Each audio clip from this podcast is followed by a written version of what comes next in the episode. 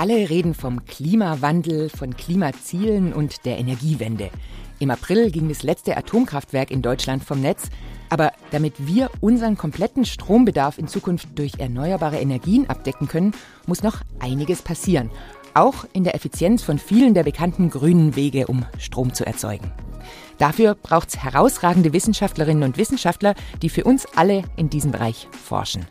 Svenja Nereta ist eine von ihnen und woran genau sie arbeitet, darüber sprechen wir gleich. Herzlich willkommen an dich, Svenja, und herzlich willkommen an euch alle zum Gasthörer, dem Wissenschaftspodcast der Uni Regensburg. Ich bin Katharina Herkommer und ich freue mich, dass ihr dabei seid. Gasthörer.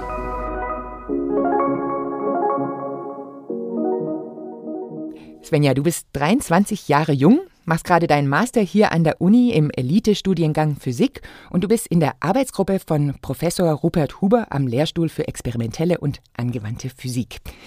Wie bist du dort gelandet? Kannst du uns ganz kurz erzählen, wo du herkommst, was du bis jetzt gemacht hast?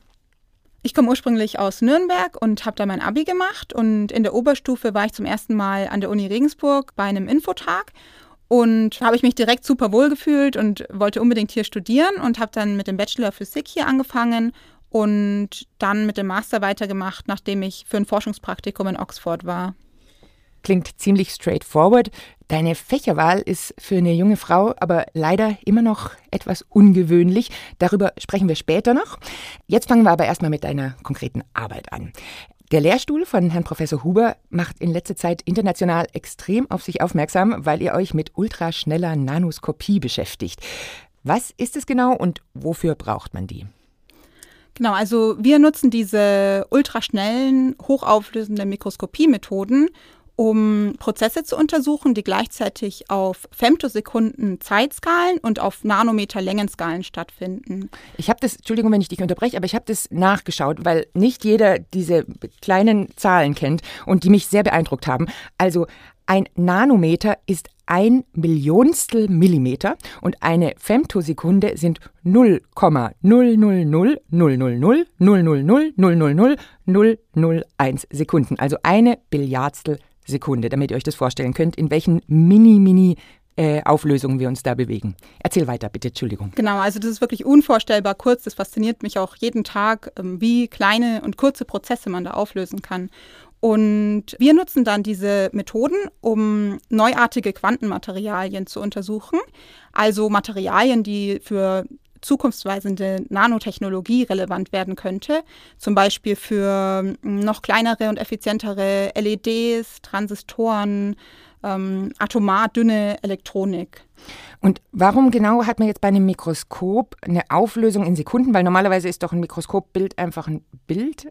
Wir können quasi Zeitlupenfilme von solchen ultraschnellen Prozessen erzeugen was zum Beispiel relevant ist, um die Ladungsträgerdynamik in neuartigen Materialien zu untersuchen, um wirklich auf der fundamentalsten Ebene die Prozesse zu untersuchen, die die Eigenschaften dieser Materialien ausmachen, um die dann in der Zukunft hoffentlich präzise und systematisch maßschneidern zu können für solche Anwendungen.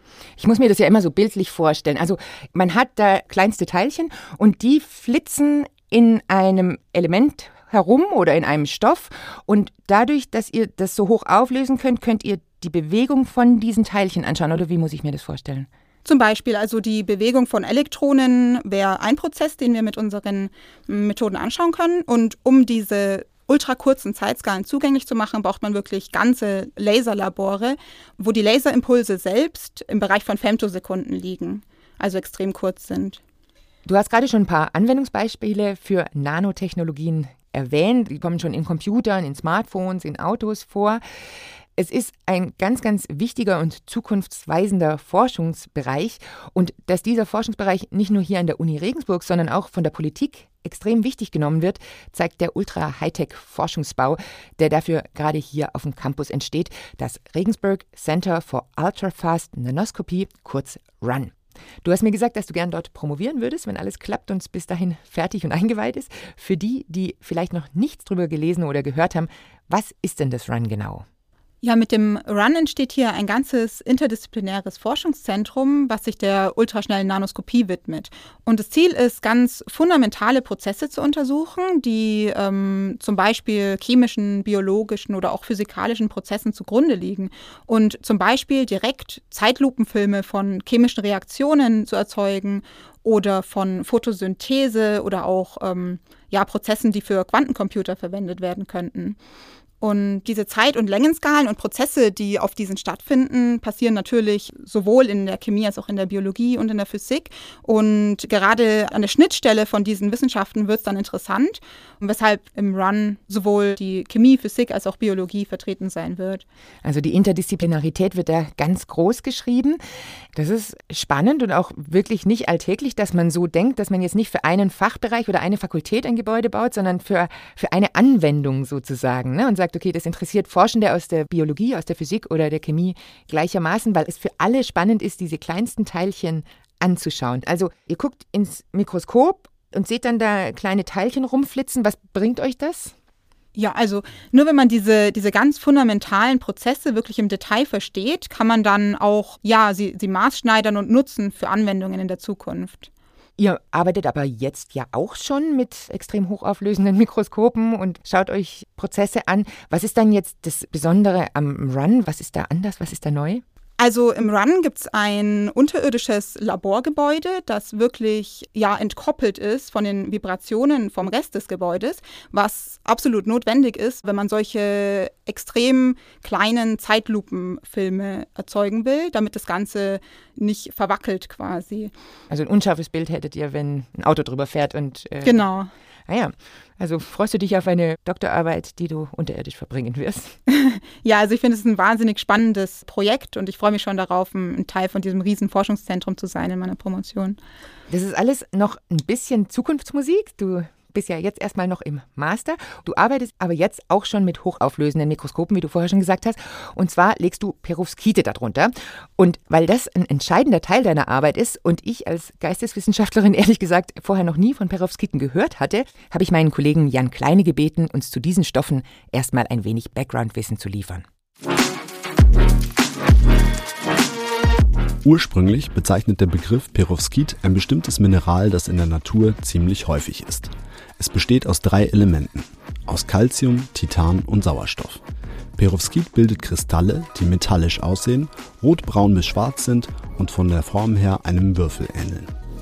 Diese Kristalle entstehen vor allem aus titanhaltiger Magma, also überall dort, wo einmal Vulkantätigkeit war. In Deutschland findet man Perovskit zum Beispiel in der Eifel und am Kaiserstuhl in Südbaden. Heute wird der Begriff aber deutlich breiter verwendet und bezeichnet eine ganze Gruppe von Materialien, nämlich solche, die eine ähnliche, ganz spezielle Anordnung der Atome in ihren Kristallen haben wie das ursprüngliche Mineral, die Perovskitstruktur. Dabei sind die Atome regelmäßig in einem bestimmten würfelförmigen 3D-Gitter angeordnet. Die Gitterplätze können aber von den verschiedensten Elementen besetzt werden. Stoffe mit einer solchen Struktur sind für die Wissenschaft hochinteressant, es gibt die unterschiedlichsten Forschungsfelder und Einsatzideen für Perovskite. Zum Beispiel haben die beiden Physiker Bednorz und Müller den Nobelpreis bekommen, weil sie in den 1980er Jahren damit den ersten Hochtemperatur-Supraleiter der Welt hergestellt haben. Daraus entstehen zum Beispiel Kabel, die fünfmal so viel Strom transportieren können wie gleichdicke Kabel aus Kupfer oder Aluminium. Andere Perovskite sind perfekt geeignet für medizinische Implantate. Seit etwa zehn Jahren erlebt aber vor allem eine Untergruppe einen regelrechten Boom. Metall-Halogenid-Perovskite. Sie können in neuartigen Leuchtdioden oder Lasern zum Einsatz kommen. Forschende in der Schweiz versuchen gerade aus diesen Materialien einen ganz neuen Farbsensor für Digitalkameras zu entwickeln, der eine höhere Auflösung und mehr Lichtempfindlichkeit versprechen würde. Das Hauptanwendungsgebiet dieser Perovskite ist aber die Photovoltaik. Überall auf der Welt forschen gleichzeitig Menschen daran, den Bau von Solarzellen mit Hilfe von Perovskiten ganz neu zu denken. Würde das gelingen, könnte diese Form der erneuerbaren Energien mit einem Schlag einen riesigen Sprung nach vorne machen. Svenja, du beschäftigst dich in deiner Masterarbeit genau damit, mit Photovoltaik bzw. damit Solarzellen neu zu denken.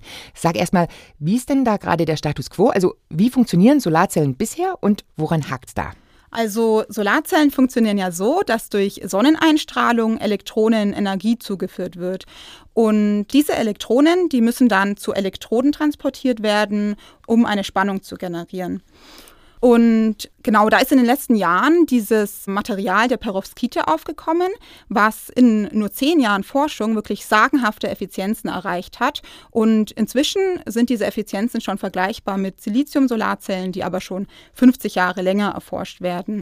Das heißt, warum hat man nach neuen Stoffen gesucht? Also gab es eine Grenze, wo man bei den Silizium-Solarzellen jetzt nicht weitergekommen ist in der Effizienz? Oder warum hat man sich auf die Suche nach neuen Stoffen gemacht? Genau, also Silizium nähert sich auf jeden Fall einer fundamentalen Grenze von den Effizienzen, die man erreichen kann.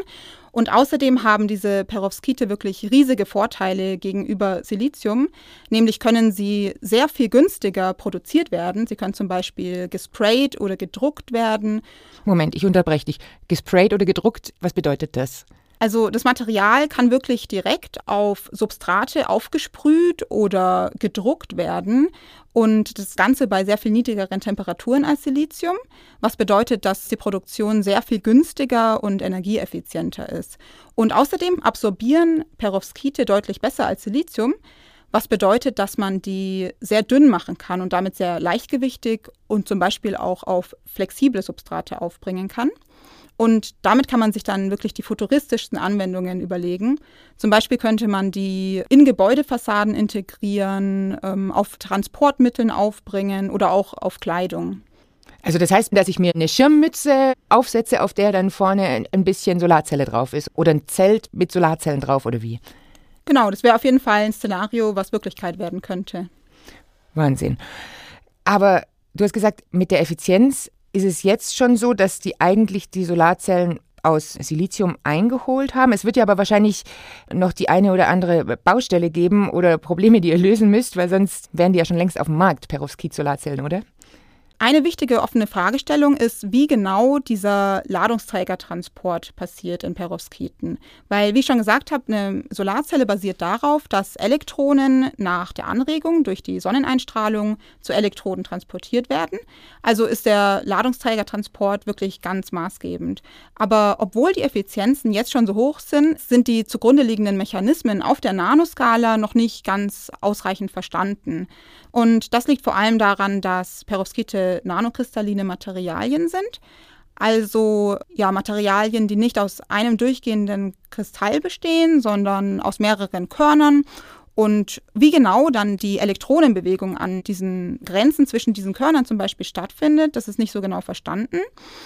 Und genau das schauen wir uns zum Beispiel an, weil unsere Methoden da perfekt geeignet sind. Einerseits können wir die Längenskalen von diesen Körnern und Korngrenzen auflösen. Andererseits können wir direkt den Ladungsträgern zuschauen, wie sie sich bewegen, nachdem man sie angeregt hat. Super spannend. Das heißt, ihr versucht, die Bewegungen zu verstehen und je genauer ihr die versteht, desto besser könnt ihr daraus ableiten, was man machen müsste, um die Solarzelle effizienter zu bekommen. Habe ich das richtig verstanden? Genau, einerseits die Effizienzen und ein anderer großer Punkt, der quasi oder eine Herausforderung, die noch bewältigt werden muss, bevor man das Ganze kommerzialisieren kann, ist die Stabilität von Perovskit-Solarzellen. Ähm, nämlich leiden die sehr unter Umwelteinflüssen derzeit und degradieren schnell, wenn man die zum Beispiel an Luftfeuchtigkeit äh, bringt. Das heißt, die verrotten oder wie? Ähm, ja, so eine Art. Genau, und da ist auf jeden Fall auch noch Forschung nötig, um die ja resistenter gegenüber diesen Umwelteinflüssen zu machen. Wie muss ich mir das denn vorstellen? Wie sieht deine Arbeit aus? Sitzt du am Computer oder sitzt du im Labor oder was machst du? Also am Anfang von so einem Projekt entscheiden wir zusammen mit unseren Kollaboratoren, in dem Fall aus Oxford, was die offenen Fragestellungen sind und was wir unbedingt noch beantworten müssen. Und dementsprechend entwerfen wir dann Experimente oder ähm, entscheiden uns für Proben, die wir untersuchen wollen. Und die werden dann in dem Fall in Oxford produziert und uns dann zugeschickt. Die packen wir dann aus und untersuchen die dann in dem Laserlabor. Das sind also unterschiedliche Perovskite, dann, die aus unterschiedlichen Stoffen bestehen oder so? Ja, zum Beispiel. Ihr seid nicht die Einzigen, die gerade daran forschen. Wir haben es vorher schon gehört. Es gibt Menschen weltweit, die entweder in Unternehmen oder an Universitäten genau an diesem Thema forschen, also Perovskite für Photovoltaik zu nutzen. Das heißt, da, da gibt es eigentlich so einen, so einen richtigen Wettbewerb, ne? wer als schnellster da mit den besten Ergebnissen oder Erfindungen rauskommt. Wie ist denn das so für dich? Arbeitet man da auch unter Druck? Spürst du das in deiner Arbeit? Stresst dich das? Hm, also es ist ja komplett berechtigt, dass dieses Thema so beliebt ist, weil es wirklich potenziell die Photovoltaik und die ganze Gesellschaft revolutionieren könnte.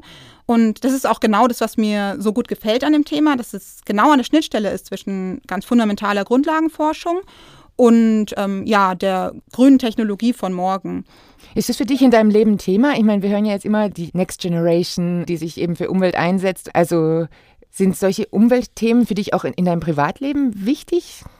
Ja, ja, auf jeden Fall. Also ich glaube, dass wir sehr viel mehr für den Klimaschutz tun müssen. Genau. Ich bin auf dich aufmerksam geworden, weil du vor kurzem zur Optica Women Scholar gekürt wurdest. Dafür wurdest du aus einem weltweiten Feld von herausragenden jungen Frauen ausgewählt, die sich in ihrem Studium mit Optik und Photonik beschäftigen. Hättest du damit gerechnet, dass du diese Auszeichnung bekommst? Nee, auf keinen Fall. Also da haben sich wirklich weltweit richtig viele Leute beworben und ich konnte das gar nicht glauben, als ich dann die Mail bekommen habe, dass ich auch auserwählt wurde. Ja. Die Auszeichnung wird von der Optica, der Optical Society of America, vergeben, die Forschung in Optik und Photonik voranbringen will. Seit letztem Jahr fördert sie mit den Women Scholars gezielt junge Frauen in diesem Bereich. Warum das notwendig ist, also Frauen in der Physik und in den Naturwissenschaften ganz allgemein zu stärken, dazu nochmal mein Kollege Jan Kleine, diesmal mit ziemlich vielen Zahlen. Obwohl es schon in der Antike aktive Wissenschaftlerinnen gab, waren Frauen an den Universitäten der frühen Neuzeit bis auf wenige Ausnahmen nicht zugelassen. Das änderte sich nach und nach ab dem späten 19. Jahrhundert, aber erst seit den 1970er Jahren wird wirklich aktiv ein Schlaglicht auf die Situation von Frauen in wissenschaftlichen Berufen gerichtet. In der Physik kam das Thema Geschlechtergerechtigkeit um die Jahrtausendwende stärker in den Fokus. 1997 fand die erste Physikerinnen-Tagung der Deutschen Physikalischen Gesellschaft statt. 1998 gründete sich der DPG-Arbeitskreis Chancengleichheit. 2002 die Women Physics Group der European Physical Society. Seit 2000 werden in den offiziellen Studierendenzahlen junge Männer und junge Frauen in der Physik differenziert betrachtet.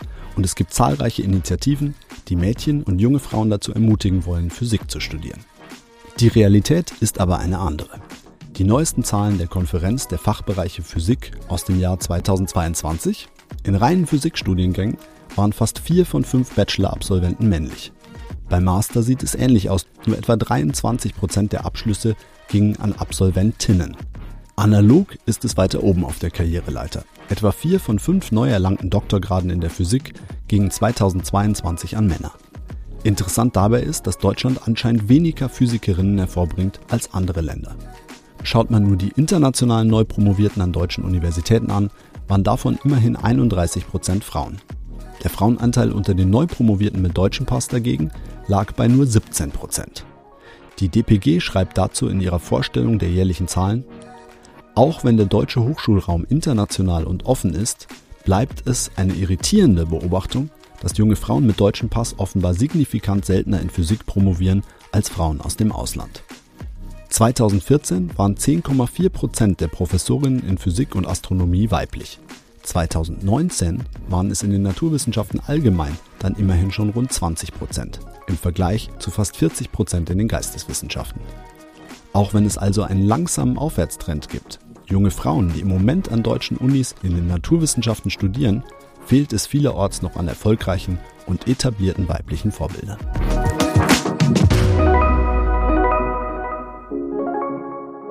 Stimmt das? Erlebst du das auch so, Svenja, dass es an Vorbildern fehlt? Ja, auf jeden Fall. Also in der Physik ist es leider immer noch keine Seltenheit, dass man die einzige Frau im Raum ist und dass es ganz starre Stereotype gibt. Das sehe ich auch immer, wenn ich Leuten erzähle, dass ich Physik studiere. Die sind immer ganz ungläubig und sagen sowas wie, das hätte ich gar nicht gedacht, so siehst du gar nicht aus. Und genau, also ich glaube, dass auf jeden Fall noch ähm, ja, mehr Vorbilder gebraucht werden, um solche starren Rollenbilder aufzubrechen. Und wozu führt es, dass man keine Role Models hat, keine Frauen da sieht in irgendwelchen Führungspositionen oder Professuren oder wie auch immer? Ja, zum Beispiel, also ich selbst hätte fast nicht Physik studiert, weil ich diese Stereotype auch so verinnerlicht hatte und Zweifel hatte, ob ich das überhaupt schaffe. Und ich hoffe, dass durch solche Programme wirklich noch mehr jungen Frauen gezeigt wird, dass es auch für sie einen Platz in der Wissenschaft gibt. Und ich denke auch immer drüber nach, wie viele Einsteins und Newtons wir wahrscheinlich verloren haben, einfach weil sie nicht das richtige Geschlecht hatten, um zu forschen. Und ich glaube, wenn wir wirklich jedes Talent gefördert hätten, würden wir jetzt in einer so futuristischen Welt leben, dass wir uns das gar nicht vorstellen können. Deswegen glaube ich, ist es wirklich wichtig, eine inklusivere Wissenschaftsgemeinschaft zu schaffen, in der alle mitdenken. Ich springe noch mal ganz kurz einen Schritt zurück. Du hast vorher gelacht oder wir haben beide gelacht zu dem Punkt, dass Leute sagen, du siehst gar nicht aus wie eine Physikerin. Aber eigentlich ist es ja gar nicht zum Lachen. Also ärgert dich das auch manchmal? Bist du frustriert über solche Vorurteile? Mm, ja, auf jeden Fall. Und ganz viele bringen auch immer den Witz, ähm, ja, dann kannst du ja Bundeskanzlerin werden. Und ähm, ich, ja, das finde ich eher ein bisschen problematisch, dass Angela Merkel offensichtlich die einzige weibliche Physikerin ist, die den Leuten einfällt. Und es zeigt auf jeden Fall, dass wir mehr, mehr Vorbilder in der Physik brauchen. Und hast du eine Theorie? Also ich meine, du wirst ja wahrscheinlich auch mit anderen Mädels oder jungen Frauen trotzdem in deinem Fachbereich manchmal drüber sprechen. Hast du oder habt ihr Theorien? Welche Gründe seht ihr dafür, dass es tatsächlich nach wie vor weniger Frauen gibt, die jetzt anfangen, Physik zu studieren? Du hast einen schon genannt, die Vorbilder. Gute Frage. Ich denke, dass ähm, ja, das, das Bild von einem Physiker ganz klar davon geprägt ist, dass der, der Beruf einfach seit Jahrtausenden männerdominiert ist und dass das der Hauptgrund dafür ist, dass, ähm, ja, dass es immer noch diese Stereotype gibt und äh, viele junge Frauen sich einfach gar nicht in dem Beruf sehen können. Du hast gesagt, du hättest dich fast auch nicht getraut, Physik zu studieren. Du hast es dann aber doch gemacht. Warum? Also, was hat dich damals begeistert und was begeistert dich jetzt heute noch? Warum liebst du die Physik so sehr? Also schon in der Schule fand ich es richtig faszinierend, wie grundlegend man in der Physik die Welt hinterfragt und auch Dinge, die ganz selbstverständlich erscheinen. Und ich finde es auch immer noch beeindruckend, wie ja, wie, wie präzise und abstrakt die Menschheit es geschafft hat, wirklich durch Mathematik das Universum zu beschreiben. Und deswegen war das immer in meinem Hinterkopf. Und nach der Schule dachte ich mir dann einfach, ich muss das jetzt ausprobieren. Du bist offensichtlich mit Leib und Seele Forscherin.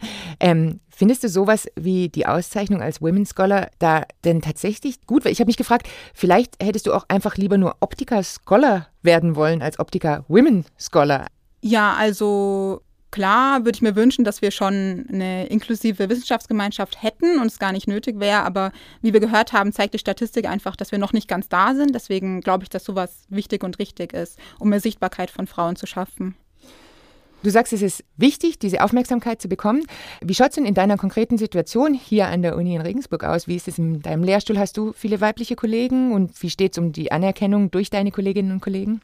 Also ich habe zwar überwiegend jetzt männliche Kollegen, aber ich fühle mich super wohl in dem Arbeitsumfeld und fühle mich auch immer ernst genommen. Also mh. Hm. muss jetzt nicht mehr kämpfen als die anderen. Ja. Hoffentlich. Diese Auszeichnung ist ja auch mit einer schönen Summe Geld verbunden, die du für deine Forschung verwenden kannst. Wofür gibst du es aus? Was sind deine Pläne? Ich werde mit dem Geld ein Forschungspraktikum in Korea finanzieren, am Center for Quantum Nanoscience an der Ewha Women's University in Seoul. Da werde ich dann nach meinem Master ein Praktikum machen, genau bevor ich dann mit meiner Promotion beginne. Ich wünsche dir ganz viel Spaß in Seoul. Noch bist du ja eine Weile hier.